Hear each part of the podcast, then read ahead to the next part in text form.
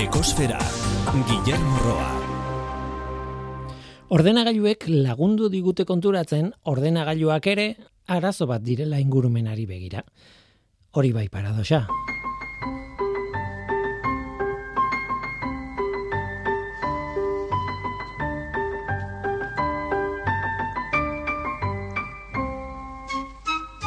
Kaixo den hoi, ongietorri ekosferara.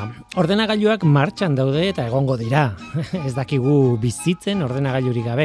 Kontua da, jende asko garela eta beraz ordenagailu asko erabiltzen ditugula ere bai.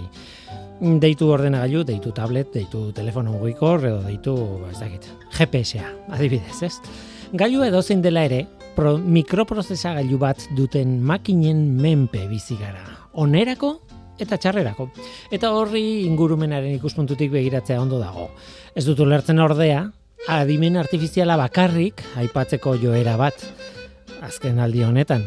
Adimen artifizialak sekulako karbono aztarna dauka eta neurri batean egia da. Ez, neurri batean ez. Egia da. Adimen artifizial ekosistema bat entrenatzen da GPU-ak erabilita. Hau da, kontsumo bereziki handia duen prozesagailu mota batekin. Egun hauetan zabaldu da GPT-3 sistema entrenatzeak zenbat CO2 isurtzen duen eta konparaketa ikusgarri batekin ezaldu dute. Tira, nik ez ditut defendatu behar Elon Musken negozioak GPT-3 sistema bera adibidez. Baina konparaketa simple batek erakusten du eun aldiz energia gehiago kontsumitzen dugula Twitter erabiltzean. Adibidez, naiz eta GPU-rik erabiltzen ez duen zergatik ez dugu hori ere aipatzen? Guk geuk ez dugulako kontsumitzen ezer adimen artifiziala entrenatzean, baina bai sare sozialak erabiltzean. Tira, konputazioa osorik aztertu beharko genuke, eta aztertu beharko genuke zer nahi dugun. Mugatuko bagenu konputazioak kontsumitzen duena, sekulako aldea izango litzateke. Baina hori da nahi duguna, benetan, mikropozizia sagailuen menpe bizigara eta berriz ere esango dut txarrerako, bai, baina onerako ere bai. Orduan, nola lortuko dugu konputazioaren kontsumoa jaistea? Mugak jarrita eta konputazioaren zeharlotan jarriko ditugu. Ez dira galdera arrezak erantzuteko.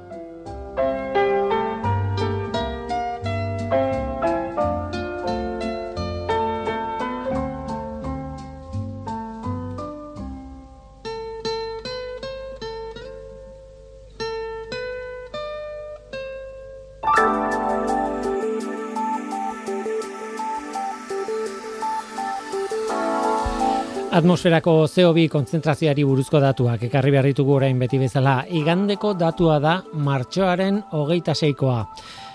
Datua, igandeko datu hori, lareunda hogei koma laurogeita amabost ppm da. Maunaloa sumendiaren behatokian neurtua, beti bezala. Iazko martxoaren hogeita seiko datua, lareunda meretzi koma irurogeita lau ppm izan zen, alegia, ppm bat basuagoa lareunda hogeiko muga psikologiko erratatik gora gaude, oraindik ere, eta zeo biren kontzentrazioak jarraitzen du igotzen urte urte. Gorakako joera ez aldatzen, eta hori ez da berri ona, gogoratzen ez da, zeo birekin kezkarik ez izateko, balioa berreunda laurogei ppmkoa izan marko luke eta ez lareunda hogeiko ingurukoa. Gaurakoa kultura zarituko gara, tarteka Kardala Institutuko lagunak etortzen zaizkigu Nadia Konjedo eta Ruben Sudupe. Eta gaur oso gai interesgarria ekarriko digute. Animalien, arrainen, kasu honetan, ongi izatea akuakulturan.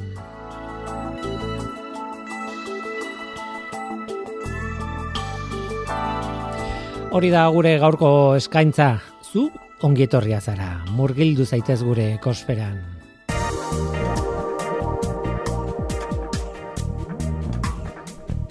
Ekosfera, Euskadi Gratian.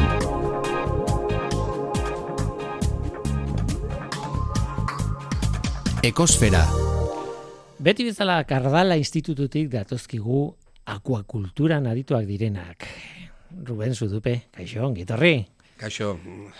Nadia Conledo, kaixo, gitorri. Kaixo. Eh, aspalditik gabiltza gai honen atzetik, bueltaka, gai zerrenda bat planteatu genuen duela asko, eta horietako bat zen gaurkoa animalien, arrainen normalean, baina animalien ongizatea akuakulturaren barruan. Claro, animalien ongizatea. Badakigu zer diren animaliak, baina ez dakit daki- dakigun zer den ongizatea. Zer esan nahi duen horrek, zer definizioa daude tartean, zer espero dugu aurkitzea eta zer eh, aurkitzen dugun beti, esan nahi dut gai oso Bai. zabala da, ez? Bai da, Nerea? zabala, bai, bai da. Nik uste dut, lehenengo fija garala, em, ongizatea bermatzeko, lehenengo igual ikusi biako dugu, animali horrek sufritzen edo sufritzen duten edo ez. Nik uste dut, hortik hastia izan leikela oso, oso garrantzitsua. Azken finean, e, animaliek sufritzeko duten kodi, dute kodigo konkreto bat. Eta gu, galdetu behar diogu geure buruari, abergaran gai, kodigo hori deszifratzeko. Hori da.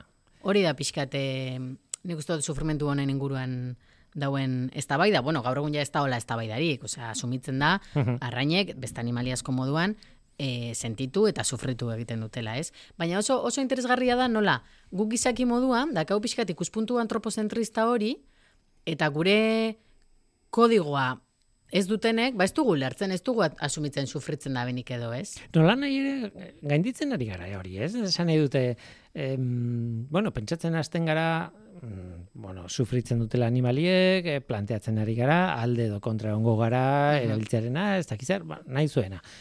Em, landareak, askotan egon da e, eztabaida hori, ez? E, nervio sistema ez daukate eta horregatik ez dute sufritzen, baina sufrimenduaren beste deskripzio baten arabera ba, estresa jasatzen dute, jasaten dute, orduan landareak ere ba ez dakit, em, baratza bat jartzen dudanean eh, nire letxukak sufritzen ari dira, pilatzen nahi naizelako bata bestearen ondo, ez dakit. Esan nahi dut, hain komplexua da eta Mm. pixkanaka pixkanaka gure ohiko deskripziotik aurrera edo definizioetatik ies egin eta topatzen ditugu matiz txikiak bintzat bai, ez? noski beti. Nik uste dela, ies egin baino ikuspuntua zabaldu, ez? Eta ikustia ez da osela sufritzeko modu bakarra, ez da hola sentitzeko modu bakarra, eta Mhm. eta abar, nik uste hor da hola Oska.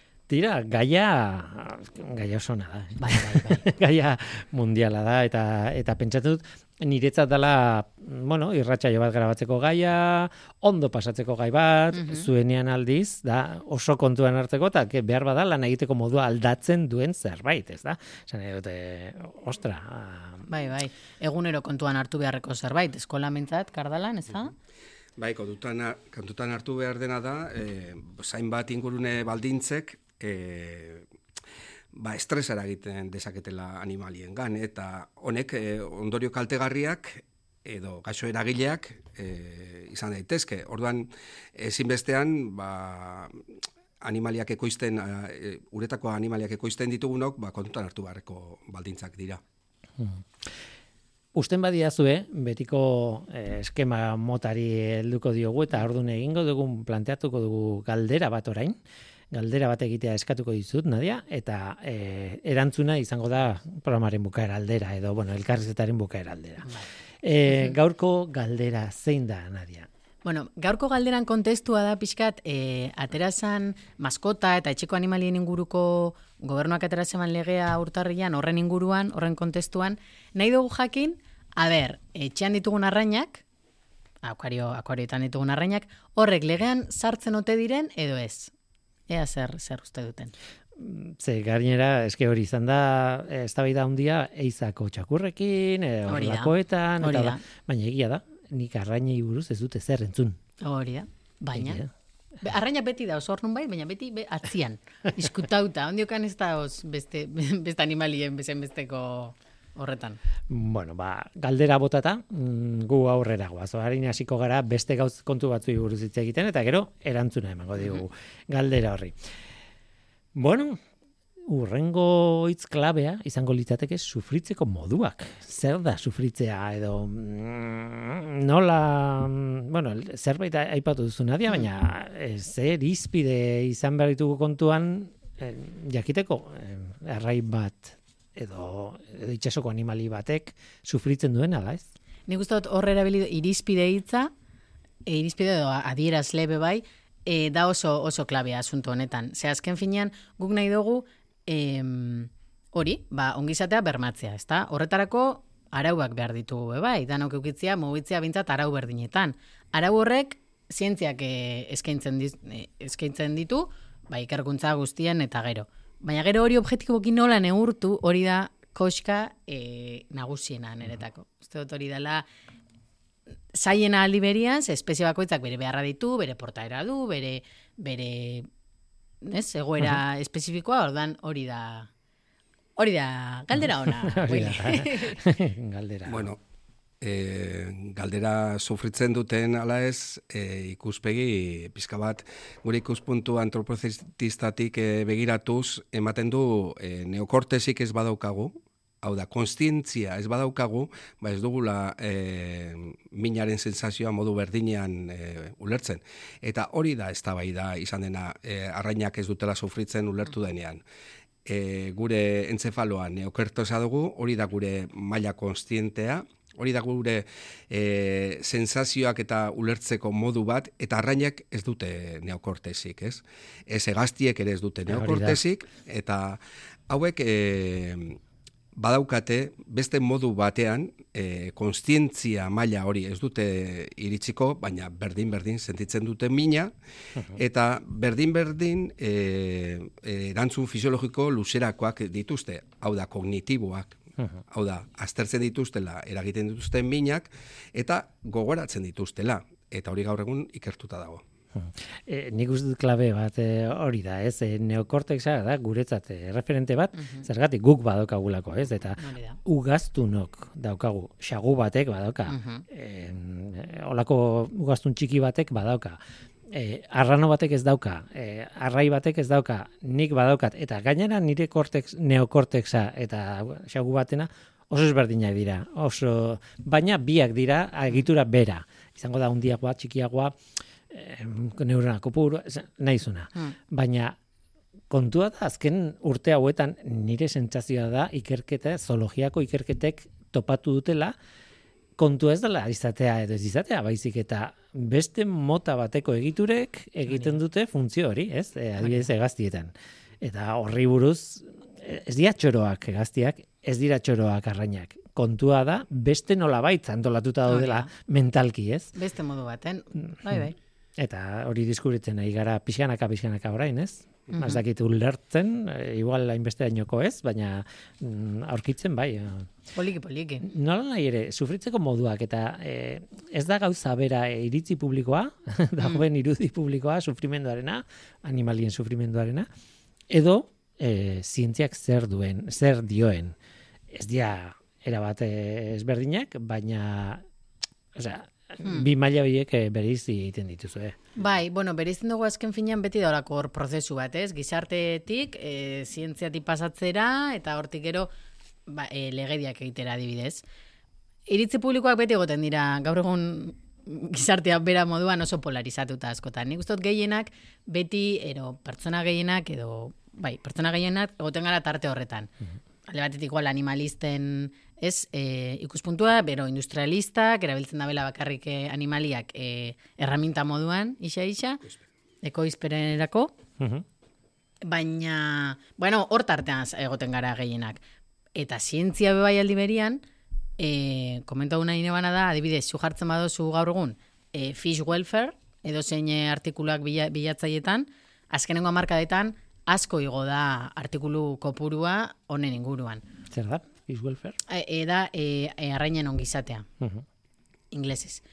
Eta, eta nik uste hor ikusten dena bitxa poliki-poliki, bai gizartea eta bai zientzia, zientzia eta zientzialariak orokorrean, dauzela pixkat e, kontzientzia hartzen eta ardura hartzen horretan. Hor, dut bai heldu dela momentu baten, e, mulako batu itzen dirala bi, bi atalak edo bi, bi horrek. Eta arduan da, e, nola gizartean aldatze hori edo sentikortze, sentiberago egite horretan, gero plazaratzen da legietan, legeen bidez. Hor ikusten da, mai gainean, ez eh, komentatu dugun eh, maskoten legeia, gero beste hainbat lege atera dira eh, ongizatean inguruan, bueno, mai gainean da, eta hori aipatzekoa dela, nik uste dut. Bai, nik uste dut eh, gizartea poliki-poliki eh, ongizateren ikuspuntutik, ba, bueno, sentiberagoa dela eta gaur egun ba, tratu txarrak ez ditugu nahi ez gizakiongan eta ez eh, gure gertu ditugun animaliongan. Eta hori gaur egun, ba, eztabaida gai da, eta nik uste dut, e, maila batean, ba, gizarteak asumitzen ari dela, pues, gurekin e, gertu ditugun animaliak edo ekoizpenerako ditugun abeltzaintzako animaliak baita ere pues ezinbestean pues ongizatearen e, behar badagoela eta ulertu behar ditugula pues e, tratu txarrak eta hoiek ezin direla jasan, ez? Eta alik eta maila gehienan elkarlan horretan pues e, ba, neurri hartu behar ditugula beraien sufrimenduak gutxitzeko eta ba, gure ekoizpeneko produktuak izango dira baina ez horregaitik e, hmm. ba, tratuen txarren jasangarri hori da pizka bat ikuspuntua. Bai. E, gainera hain zuzen, e, gaur egun kontsumitzaileok bebai badakago pixkat botere hori, eta hasi gara exigitzen ja produktuak zeinak ez daben jasan e, sufrimendurik, edo Ordan horbe ikusten da, norutz goiazen edo nora, nora jumbiar garan. Bidali diazuen dokumentazioan gainera, es, orduan urrengo galdera, es, logikoa, paranteatzen diazue, akuakulturak zer egin dezake. E, eta lau puntu ematen dizkiazu, baina grazia egin dit, egin dezake hau mantendu, hau gor, hau garbitu, hau ez, ezakizerekin, dela. Ez ez, e, lehenengo puntuak dira, kaso egin, zientziak zer, o bigarrena, bigarren puntua da, ez? Kaso egin, zientziak zer dionari. Claro, ez da intuizioak esaten diguna edo, ez dut nik erabakitzen e, urraburu hau sufritzen nahi da edo ez. Claro, hor zeuan garrantzia bai adieraz, adieraz lehena, ez? Denok ekuitzia modu objektibo eta neurgarri baten, nola jakin animalia hau sufritzen dauen edo ez, edo ze portaera erakutsi mm. bezen, sufritzen edo estrespean da honian, ez? Mm. Nik hor da hola. Eta noski, bai, ba, zientziak horrek esaten dauzku azken finean nundi jo eta nundik ez jo.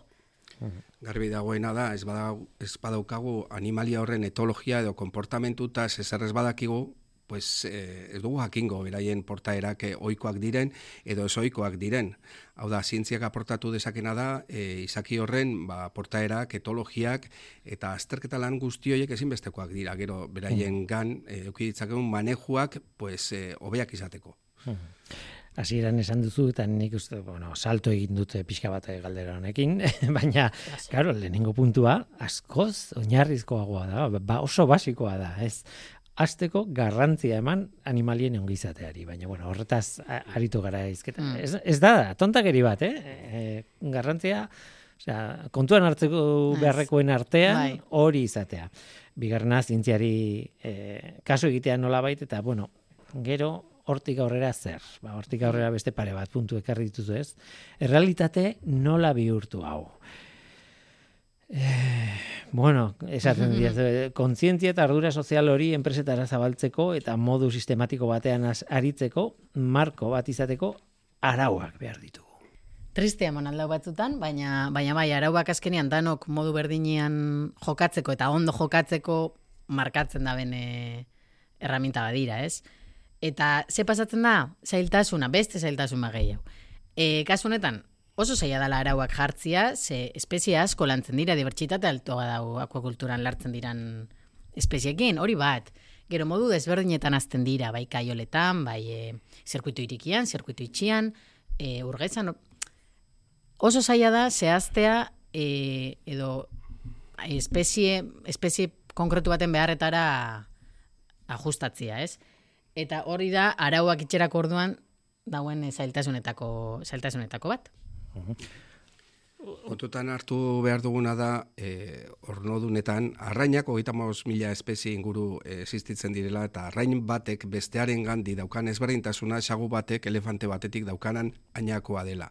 Ordan, arau berdinak, e, orokorrean egon daitezke arauak e, manejuan eta hori, baina espezie bakoitzari egokitu behar zaienak. Eta horretan zailtasuna ditu akuakulturak, nola baita.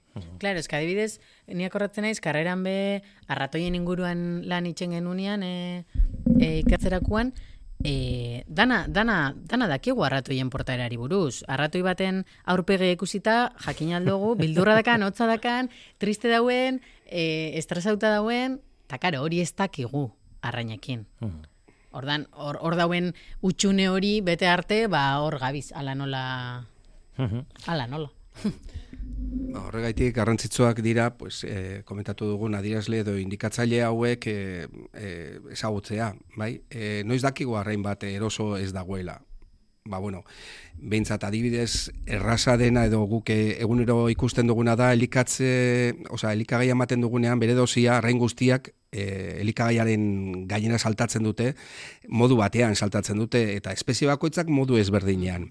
Eta portaera hori e, egunero ikusten du. Egun batean juten gea eta janaria botatzerakoan ez baute erantzunik, baia badakigu zerbait gertatu dela. Mm Orduan zerbait gertatu horren erantzunak bilatzen hasiko gea, ba aber zer gertatu da, e, temperatura ondo dago, uraren kalitatea ondo, ona da, nitrogeno gehiagia dago, pH-a nola dago, e, begiratu beharko ditugu zer gertatu den portaera hori asaltzeko. Ba, hori indikatzaile bat izango litzateke. Mm E, beste indikatzaileak arrainak ezagutzen baditugu eta beren portaera ohikoak ezagutzen baditugu, nola egeri egiten duen, taldeka egeri egiten duen e, eta beste horrelako portaerak ezagutzen baditugu, baita ere ohartuko gara horrela e, egiten dituzten mugimendu estereotipatuak ez direnako ohikoak, pues egiten dituenan zerbait gertatzen da.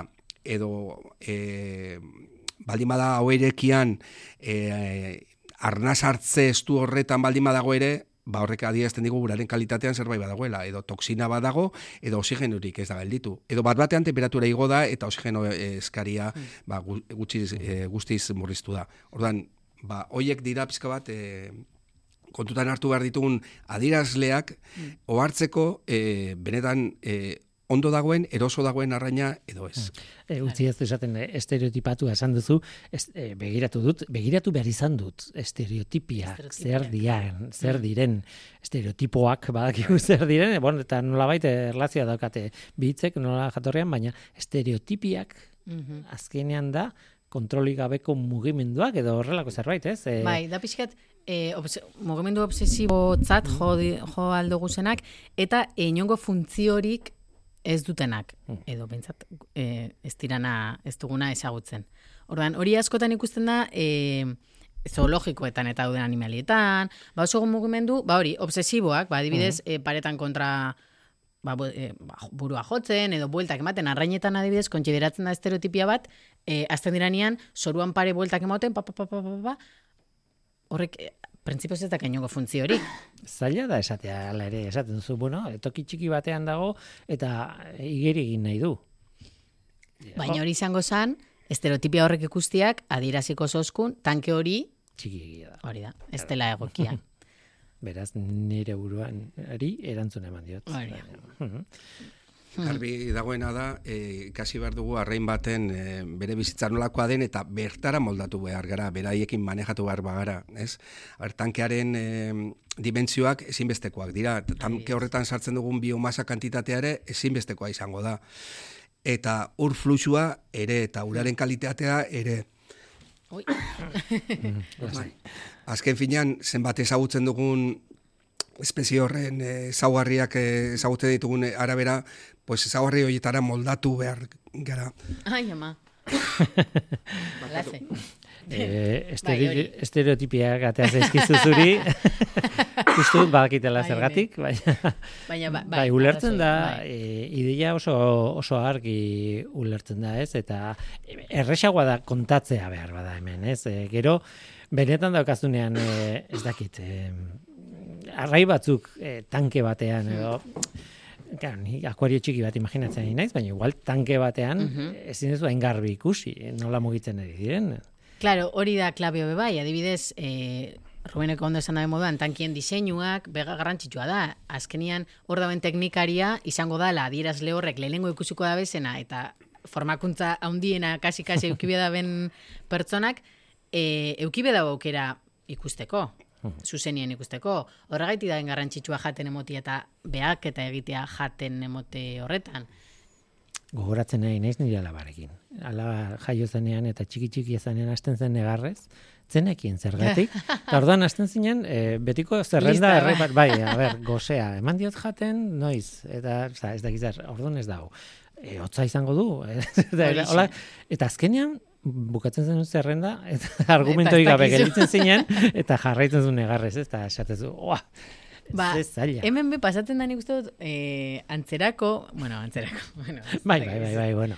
Baina egia da, ba, batzuk, eh, behar basiko batzuk asumitzen dugu zela, bauraren kalitatea, eukitzia tokineikua, baina dago azkenengo bat, E, bueno, honek normalen erlazionatzen dira bost askatasunekin, ez? Osea, bermatu uh -huh. bost askatasun. Ta azkena, izaten dau beti behar relazionauta, izaten da animalien portaera e, izan behar dira gai imitatzeko naturan eukiko zuen e, portaera berdina. Eta hor sartzen dira pixkatu bai e, komplexutasunak eta bintzat e, industrialki askuntza baten ba nola egin ez, portaera hori imitatzia tanke baten. Adibidez, e, kobazuletan bizi badira arraina, ba, ukibiako dabe, euren e, ba, kobazuletxo batzuk, edo Bai, hori a- zoologikoetan behitzen da, asko.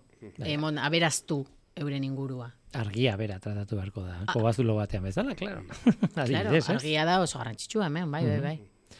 Bai, bai, bai, bai. em, Ez nik e, komentatu nahi nuen elikagaianen, ba, gaur egun e, elikagaia emateko, ademanda ematen da, teknologia ezberdinak daude elikatzeko, baina beti komendat, gomendatzen dena da, egunean e, dosietako bat eskuz ematea.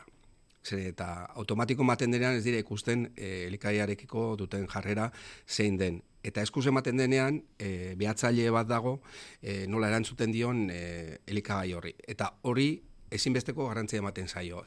Eta naiz eta teknologia handiko e, ezea, pistifaktoria bat izan, beti rekomendatuko dute o, egunean behin dosi bat edo behintzat aldizka egotea manual e, ematea likagaia. Eta beretan kontrolatu nahi dutenean sistema baten erainkortasuna eskuz ematen zaio jaten. Ikusteko erantzuna zein den. Eta beste gauza bat, e, pasatu diazuen dokumentazioan, azpimarratzen zenuten beste gauza bat, baraualdiak kon, kudeatzea. E, gosearekin lotutako, e, gosea da bost askatasun horitako bat, ze, e, ba, Bai, Eh, kasu honetan barauliak erabiltzen dira, e, naiz eta goze pasatu, igual egun batean, baina erabiltzen dugu zerramentan moduan, gero jakin dugunean, badakigunean, estresa jasango dutela, adibidez, transporte baten aurretik, edo lagindu behar dugunean aurreko egunean, ba, baraurik mantentzen ditugu, estres horren aurrian, estres hori hobeto jasateko. Eta horaren kalitatea adibidez transporte batean ez gehiegi zikintzeko, eta bueno, ez erraminta bat. Bai, ez, garraioan ezinbestekoa da, e, barau aldi bat eukitzea egun bateko abidegunekoa, bazio intestinala ere esaten zaio baita ere, e, garraioan jasan behar duten estresa nolabaitekoa e, oxigeno de, e, eskariarekin lotuta dago. Orduan, e, gerta daiteke, atzenean e, ematen dira, garraiatzen dira alik eta arrain gehien e, ba, kostea, garraio kostea horrela delako. Eta orduan hor oxigeno konsumoa e, zer ikusi handia dauka elikatuak izan diren ala ez. Hau da, bere metabolismo handia baldin bada, oxigen- oxigeno eskaria handia dago, eta orduan e, oxigeno hori eman behar zaio. Orduan horregaitik, alde batetik, e, e, lasaiago joango dira janez badute. E, bestalde, sakrifikatu behar direnean, baita ere, e, ba, aragiaren kalitatea be- hobeto mantenduko da, e, ba, zeak, e, esteak ustuta baldin badaude. Zeren, eta esteak eta beteta baldin badaude, hor mikrobiota bat oso garatua dago eta deskomposizio prozesuak e, harinago hasten dira. Orduan, e, ba, bazio, ezea, esate zaio, bazio bizterala hori izaten da, norlabait, arrainan e, kalitatea aragi bezala ba, hobeto mantentzeko. Eta guk edozein laginketa egiten dugunean eskolan, Bai. e, ba, laginketa bat egiten dugu zein den arrainaren neurria e, kontrolatzeko zein den pisua, eta horrekin ateratzen dugu zein den e, eman beharko elikagai dosia. Eta hor ere, egun bateko lehenagoko egunetik ipintzen dugu txartela ez elikatu, e, ba, bueno, e, ba, jasan behar duten nolabaiteko estres hori ba, gutxitzeko. Ez, eta hor, sedatu egiten ditugu, lokartzen ditugu, baina hala ere beti gomendatzen da e, ba, barau aldia, egun bateko abintzat izatea. Gehiagoko baraldia e, egingo bagenu, ja estres sortzaile bera izango litzateke, eta Claro, hori ere claro, kontuan claro, hartu beharreko hori izango. Hori izan behar nizun, de, kuriosoa da, estresa murrizteko ez duzu elikatzen, eta ematen du kontrasana, ez? Ja, Baina, ja. Gainetira. Oreka, ez? Hor.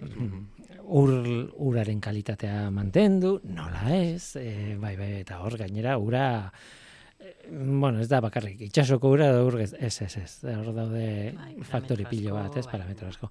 E, osasunari buruz, e, e, osasunaren prebentzioari, osasun arazoen prebentzioari buruz ere e, pasadiazo informazioa. Eta mm, hori importantea da, claro. E, osasuntxu mantendu behar dira arrainak. E, Errexan da hori. Ez, segura ez. Ba, egia esan gaur, gaur egungo erronka potente bat da akuakulturan ekoizten diren arrainen osasuna bermatzea. Eta gero eta gaiztasun e, emergenteak ateratzen dira, ez dena erresa saiestea, eta konklusio bat garbia iritsi dena da, e, arrainaren ongizatea zuzerean e, erlazionatu dagoela osasunarekin. Mhm. bai? Eta gaur egun hartzen diren neurriak gehiago dihoazte ongizatearekin lotuta, gasotasunare aurre egiteko saiesteko. Zer, eta orain artean, ba izaten zen gaixotasuna o pasterosis, ba antibiotiko hau, bai? Hmm. E, bibriosis, ba beste antibiotiko hau. Gaur egun hori oso zorrotza da, e, antibiotikoen erabilera, zeren eta zepa resistenteak sortzen ari dira eta gero ta saiagoa zaigu, e, ba erantzutea horrelako gaixotasunei, zeren eta resistente bilakatzen dira eta ordan gaur e, ja legez ere murriztua dago. Hmm. Eta gehiago, e, beste mota batektako terapiak izaten hmm. dira eta bata da ongizatea zaintzea. Hau da, arraina, alik eta hobekien tratatzeak estresa gutxituko du, eta horrek saiesten du gaixotasunak garrapatzea. Eta bestea, izaten dira, pues, e, probiotikoak bezalako e, bere sistema immunologikoa e, indar, indartuko duten sistemak eta elikagaiarekin zer ikusia daukatenak. Hau da, elikagaia zema eta kalitatea handiagokoa izan eta bermatuko duena flora intestinal egoki bat, pues hori ziurtatuko digu osasuna baita. Eta hortik dijoazte, gaur egun erronkak osasunaren zean bilakaeran. Mm. Aipatu duzu dituzu antibiotikoen resistentziaren arazoa eta ka abeltzaintzan oroar hemen ere bai, baina abeltzaintzan oroar asko erabili dira hori prebentzio moduan, ez da, ez da, ez duzu itxoiten, etzen egun itxoiten, gare batean, e, gaixotasun bat agertu arte, ez? Baizik eta zuzenean, bueno, tori antibiotikoa, eta hola, Claro, hori, hori ez da bidezkoa, ez? Eta gaur egun oso kontzintiatu gaude, baina nahiko egoera txarrean gaudelako horrekin, ez? Ja, beti berandu. beti berandu. Bakterio asko dira resistenteak eta eta zepa kaltegarri pila baditu, mm. ez? Em, faktore asko dira eta egia esan, ez? Baina lehen zuke nadia gaipatzen zenuen. Hori dena nola neurtzen dan eta hori kuantifikatu egin behar da eta mm, ez dakit, ez da, ez da inerresa esatea, bai edo ez? Ez da begi biztaz egiten den zerbait. Nola demontre kuantifikatzen da? e, bastakit, ongizate hori edo e, arrainetan. Nik uste dut ez da hola parametro baten, esan dugu, ez gabizen moduan komentatzen, ez daudana parametro baten e, ez da ardura batek, ez? Mhm. Baina, baina bai da oso komplexua da. Eta aipatuta dagoen dibertsitatea eta espezie bakoitzak daukan dituen beharrak eta bar, ba, ba ez da erresa. Ez da erresa, baina bueno. Garbi dago indikatzaile batzuk badaudela ikusteko benetan ongizatea bermatzen ari den ala ez eta bat komentatu duguna da e, ba, e, jakitun izatea zein den e, arrainaren portaera ohikoa eta hori bermatzen alden. Ikusten baditugu ba, igeritan normal ez delari, bueltaka ibili beharrean, goraka edo vertikalki ari dela, pues hor zerbait gertatzen ari da, ez? Eta beste gero, egia esan, badaude neurgailuak, adibidez, kortisola da, estresare, estresa dagoenean, ba, zerbait jariatzen bada, adrenalina, noradrenalina, baina kortisona gero jariatzen da. Eta glukosare bai odolean, ordan, odoleko analiziak egiten baditugu, eta kortisona, kortisola, e, asaltzen bada, pues, estres badago. Gaur egun, e, indikatzaile horiek e, horrela esan da, esan dugu, ba, odola eta saio arrainai, ba, hori nahiko inbasiboa da. Ba, gaur egun badaude metodoak ez mukosaren azterketan neurtzen da, edo eskaten e, azterketa batetan neurtu daiteke kortisolaren e, jariaketa. Eta horti dijoa gaur egun, ba, e, ibili beharrean e, beaketa invasiboak izan daitezkenak, ba, oie saiestu eta uretan dagoen mukosa aztertuz, ba, jakin dezakegu, e, ba, benetan arrain populazio hori e, eroso dagoen edo estresatua dagoen. Eta e, ba horti dijoa gaur e, zea, eh? E, egin beharrean lainketa eta manipulazioa saiestu, hau da, e, arrainak e, horren beste ez manipulatu banan-banan, porque horrek atzenan bai sortzen du estresa, baukitzea, e, ba esango nuke zarkako e, azterketak direnak uraren analizien bidez edo eskaten bidez edo mukosaren bidez eta bide berdinera iritsiko garenak, ez? Eta hori da bidea. Bai. Tira, e, gutxi gara bera, bueno, panorama ia osoa kontatu dugu, baina badago, to, e, bueno, eski honetaz itzein daiteke, ez dakizen Bai, bat orduz, ez? Bai, bai. baina em, badago puntu bat lehen aipatu duzu Ruben, baina sakrifikazioa Mm. hil egin behar da eta gosearen kontuarekin eh, aipatu duzu, baina eske ez da gosea bakarrik, ez da barne organoen e, kudeak eta bakarrik, ez? Em, nola hiltzen dira akuakulturako arrainak eta zer nolako ikuspen puntuak ikuspegia daude gaur egun horri buruz. Hemen, hemen saltza dago, eh? Bai, hemen saltza da. Lehenengo gauza nik esango neban, zentratzeko hemen dala, e, jateko arraina badira, jateko produkzioa egiten bada, ezin ditugu, eh, ezin ditugu edozein sedanteak, anestesikoak, ordan hori da lehenengo, lehenengo hori, lehenengo bai. muga, lehenengo araua, ordan hortik aurrera, hor azten da ja saltza dana, baina hori kontuan eukibia dugula. Guk adibidez eskolan, e, itxerako segun ze laginketa, ba, ikusteko pixuak eta bar, bai erabiltzen ditugu ba, sedanteak, orduan estresa asko-asko isaera bate e, ezabatzen dugu, baina jateko produktuak badira, ezin ditugu erabili, orduan. Ongizatearekin lotuta beti hiru gauza esaten dira. Arraina ondo bizi behar du, garraiatu e, egin behar da estresara egin gabe, eta sakrifizioa izan behar du e, minik jasan gabe. Eta hor e, dago kakoa, ez? E, gaur egun egiten den sakrifizio modua, e, egokitzen da gaur egun daukagun e, manejura, esango geneko, ez?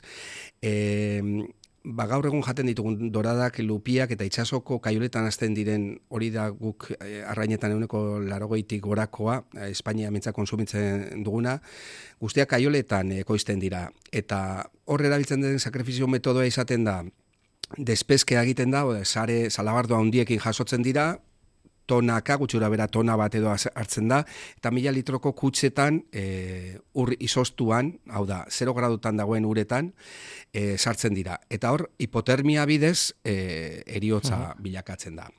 Gaur egun hori konsideratu da ez dela egokia e, sakrifikatzeko modua, denbora nahiko luzea eta sofrimentu nahiko luzez egoten direlako arrainak, bai?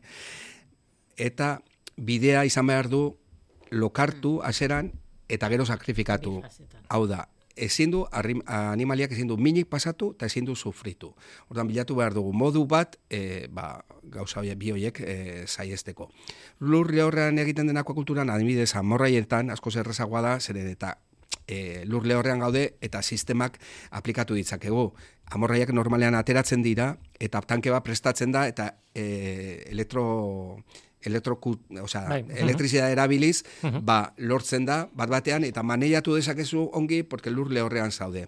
Itxasuan gertatzen da, sistema hori oso arriskutsua dela e, manejatzen duen jendearentzat. Eta orduan teknikoki orain ez dago oso erraztua. Hau da, barkoetan ura mugitzen ari da, eta zuk e, ur, itxasoko uretan elektrizidea eroalea os, oso eroalea da, Jatzen eta orduan dago, bai. dagoen arriskua handia da. Eta orduan jarraitzen da egiten. Baina e, legeak ja zorrotz e, egin, eragin dio horrei, eta esan du honek e, bizitza laburra daukala, eta nolabait bilatu beharko dela teknologiaren bat, ba, azkarrago izateko sakrifizio sufrimendorik ez du egon behar. Eta hori da helburu bezala zatu behar dena. Baina etxeko lanak egin gabe daude. Hori ere esan beharra dago. Osea, berez azken azken azkeneko soluzioa ez daukagu. Eta eta gaina kontu delikatua da, claro. Hain zuzen ere ongizatearen ikuspuntutik. Bai. Tira ba mm, galdera, gaia agortu zaigu. Esan nahi dut, eh, ongizatearen gaia gutxi gora bera agurtu zaigu, mila kontu daude hor. Bai, Eta eh, ez gara sartu apenas ditugu espeziak aipatu adibidez, espezie batetik bestera aldatzen da, eh, batzuk taldetan ibiltzen dira beste batzuk ez, eh, beste, bueno, ez dakit, aragi jaleak dizien gehienak, hori ikasi nuen zuekin, baina baina denetarako zera, oro jaleak ere badituzue, Bai, ez da bai, adibidez. Bueno, tira, hau zabaldu daitekela nahi aina, baina bueno, gutxi gara beran ikustu dute, bai, panorama ia osoa ikusi dugula.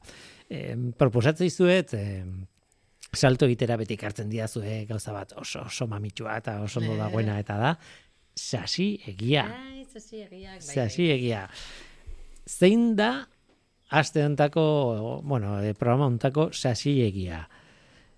Mm, beti esan izan den moduan, hola, irakurtzen zuzenean, arrainek memoria edo oroimen txarra dute. Memoria de pez delako hori. Hori da. Egia ala gezurra. Bueno, sasi egia dela esan baldin Bai, badut. bueno, bai, da, gezurra. Kontatu diazu, Bai, Nadia, bai. Gezurra eta bastante, bastante borobila gainera. Ze nik uste hor, elkartzen direla bi, bi sasiegi edo bi gezurra, ez? Alde batetik, e, arrainak primitiboak direlaren sinesmen hori, eta horregatik, ba, e, ez daudela hain evoluzionatuak, eta orduan atzean geratu direla nola bait. Hor ben uste dut hor e, intrinsikoki hor daula sartuta ideia hori, eta eta noski hau ez da holan, azken binean evoluzioa ez da ez da diseinatuta gero eta izaki komplexuagoak egiteko edo gero eta burmuin handiagoa izateko. Azkenean e, evoluzioa egokitzapen kontua da.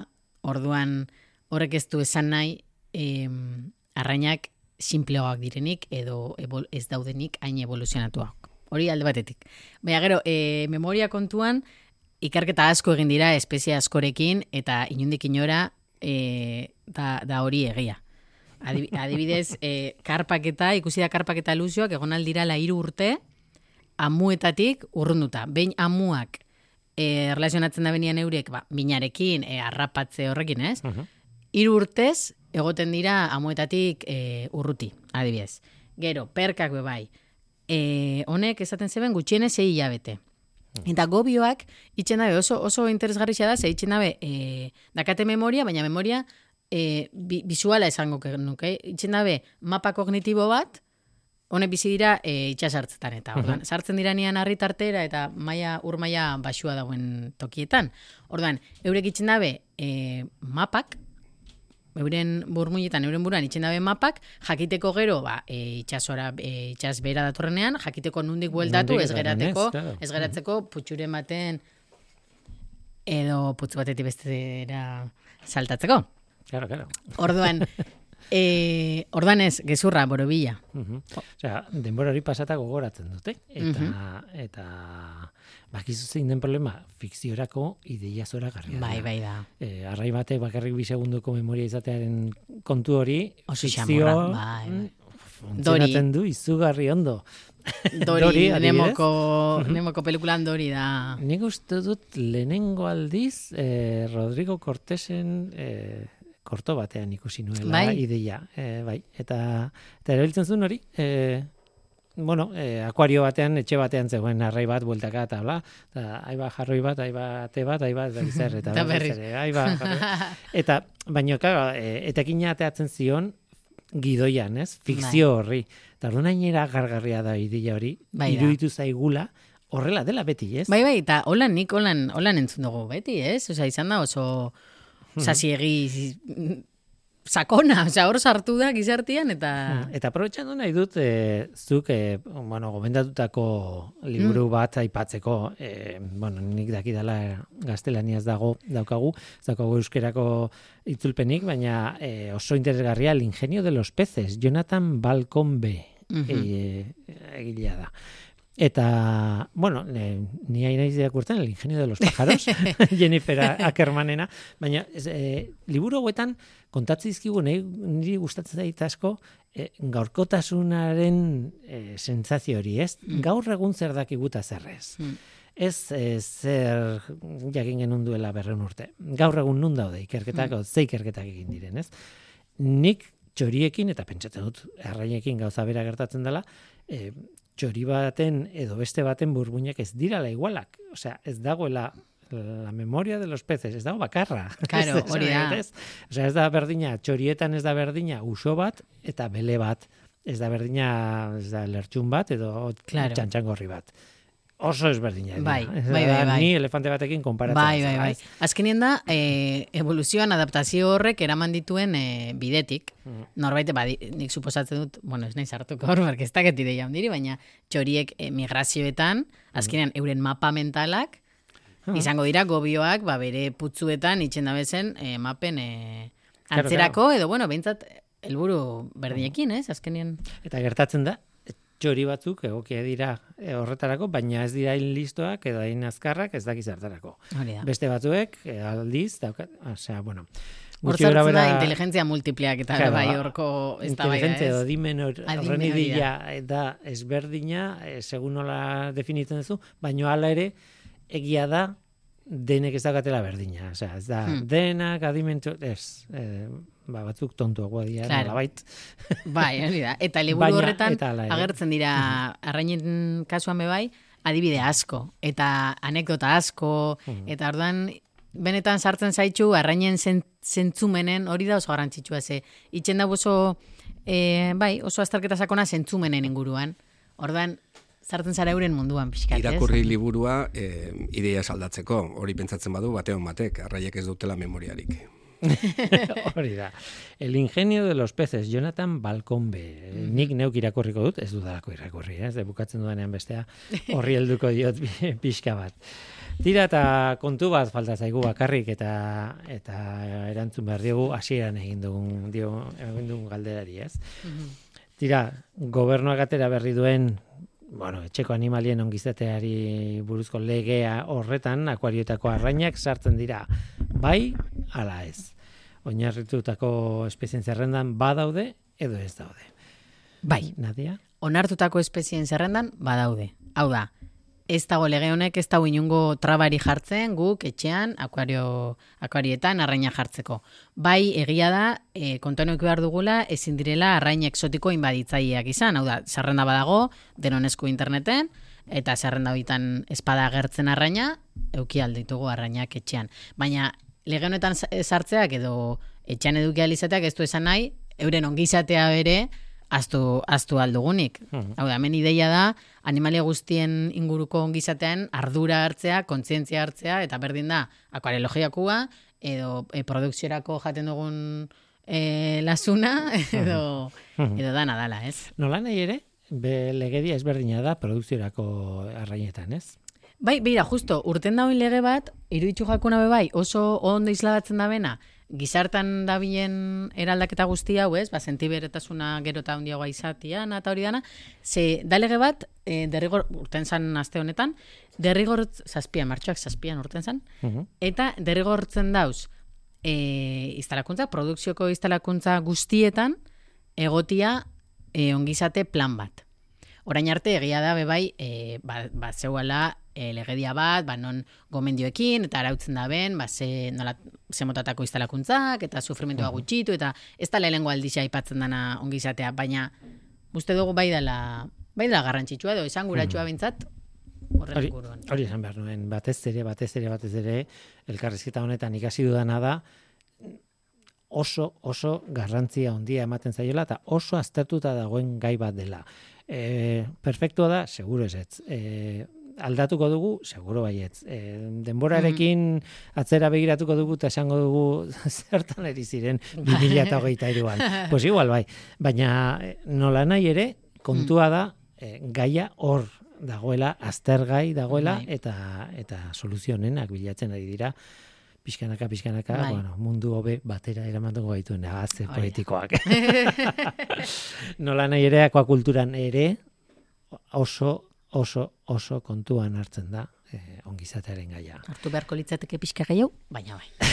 Esan behar, esan behar apromar da Espainiako eh, akuakultura ekoizpenen enpresen eh, elkarte bat eta orain eh, hasi dira eh, ongiziterekin erlazionatuta espezie bakoitzarentzat egokitzen den ongizate eh, kodigoa edo horrelako zeagin eh, egiten. Eta hasi dira dorada eta lupiekin eta espezie bakoitzarentzako eh, aterako dituzte ba hori ongizataren eh, nuke arauak espezie bakoitzari egokitzen zaizkionak. Eta hori da importantea. Klabe, bai. Interesgarria. Ba, Ruben Sudupe, Nadia Conyedo, Kardala Institutuko adituak, akuakultu, ez dakit, nola bukatu hitz hori, akuakulturan adituak, horrutiko dut. Eskerrik asko gurekin izateagatik, eskerrik asko elkarrizketa luze eta mamitxo hau eh, emateagatik, eta urren arte.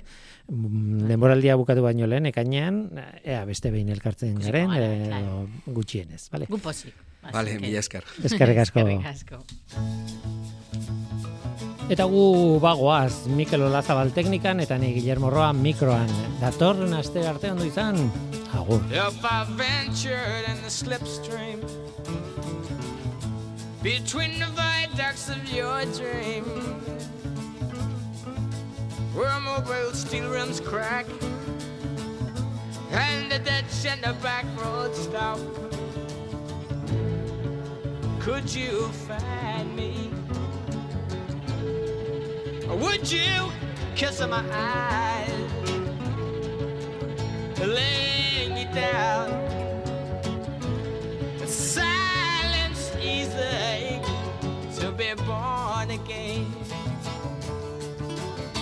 To be born again. From the far side of the ocean,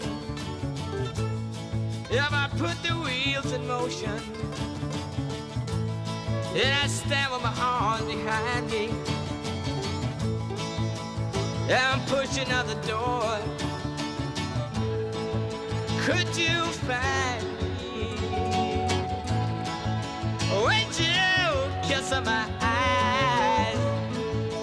Lay me down. Is silence easy to be born again? To be born again. There you go. Standing with the look of avarice. Talking to Hugh Ledbetter. Showing pictures on the wall. Whispering in the hall. I'm pointing a finger at me. There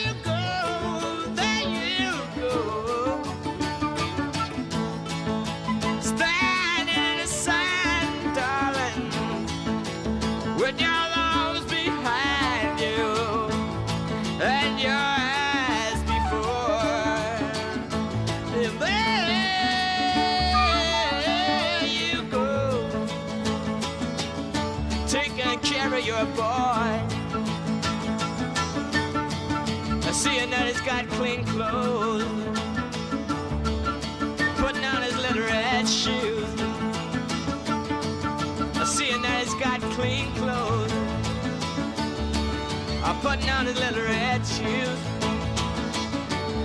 Pointing a finger at me. Yeah, standing in your side rest trying to do my best. Looking straight at you.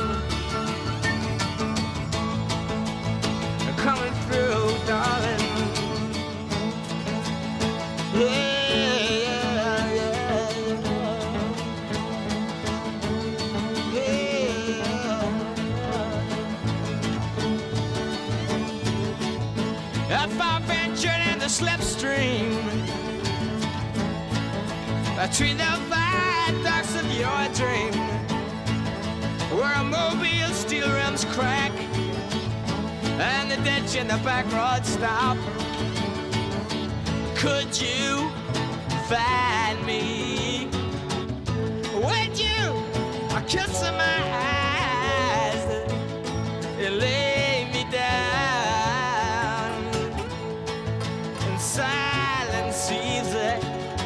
to be born again. To be born again. To be born again. To be born again.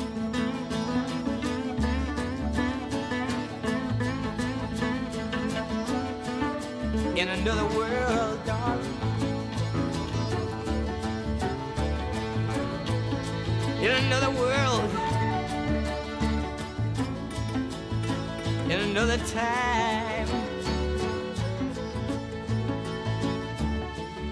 Got a home on high. Ain't nothing but a stranger in this world. I'm nothing but a stranger in this world. I got a home on high in another land, so far away, so far away. We up in the heaven.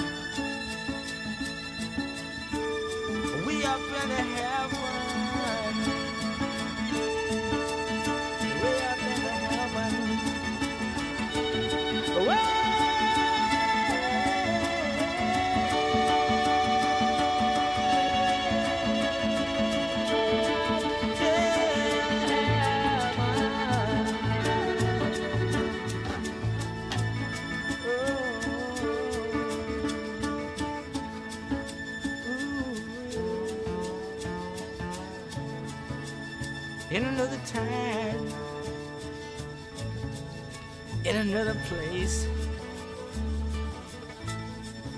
in another time,